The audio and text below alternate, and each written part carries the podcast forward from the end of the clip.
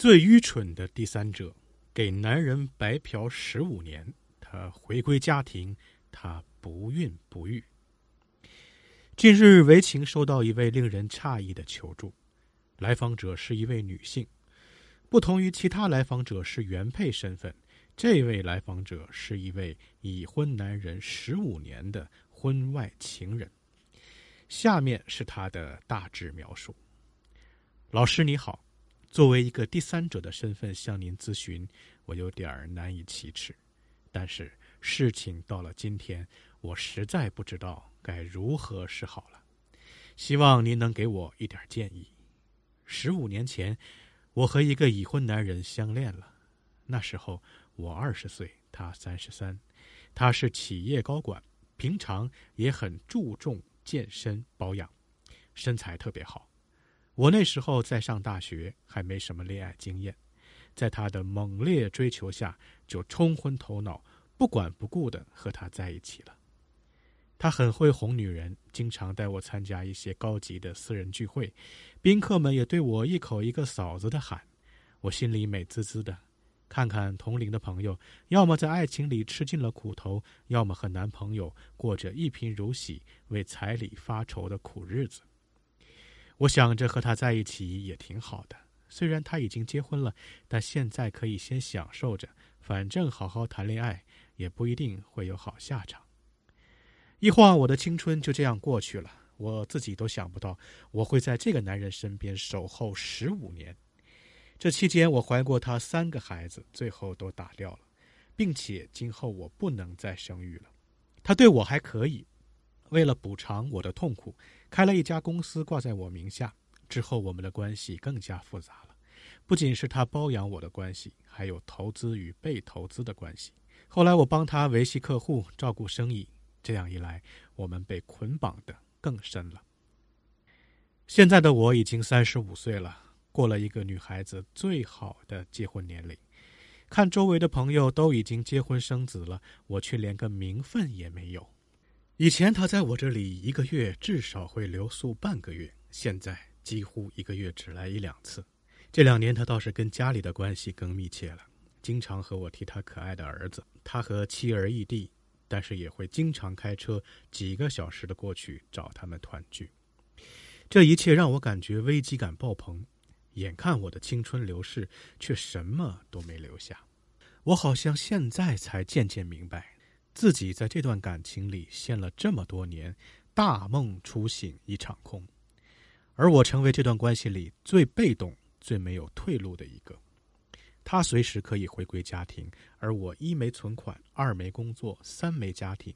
公司在我名下，我要承担风险不说，资源随时可能被他抽走。我越来越觉得自己走上了一条不归路，却久久不能自拔。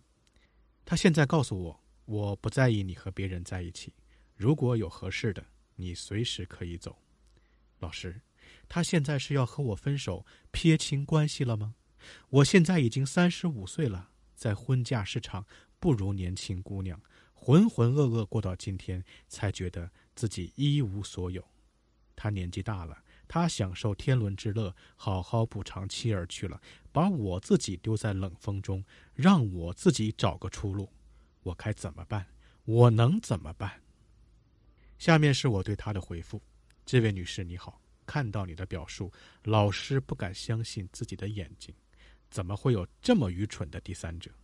老师不是针对你，但你决定和已婚男人恋爱，也不能十五年在一起，搭上了自己的全部青春呐。老师也收到过不少第三者来咨询的私信，一般第三者有两种结局，结局好点的，捞点钱顺利上岸，找个老实人嫁了。甚至阶级飞跃，凭借当小三时捞的钱，把自己包装的体体面面，嫁个更有钱的人。结局不好的，既没捞到钱，也没捞到人，还伤害了自己的身体，就是你这种情况。还有一些为了已婚男人生了孩子，终日见不得光。你跟的这个男人，与其说给你开公司，不如说雇你做长期工。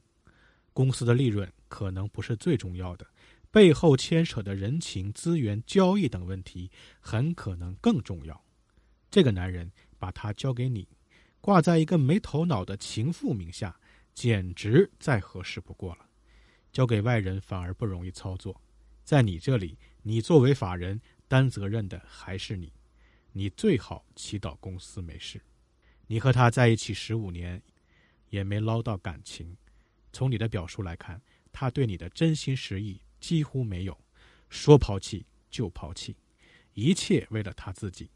而你把自己的青春耽误了，最严重的是你糟蹋了自己的身体，不能再生育。正如你自己分析的，没有能力、没有工作、没有钱，丢失了婚恋市场的主动权，还能有什么退路呢？现在你最好的方法是：其一，要一笔分手费，数额主要看他的良心，不过看此人如意算盘打得这么妙，不一定会给；其二，提高自己的生存能力，自食其力；其三，降低择偶标准，找个差不多的嫁人。其实啊。命运不会放过任何一个动歪心思的人，不要怨天尤人，毕竟你也享受过很多年的好日子，以后的路洗心革面，好好走吧。好了，不论您在婚姻里遇到了什么情况，不要担心，您都可以在简介中查询添加我，我是阳光老师，我都会耐心解答您的困惑。晚安。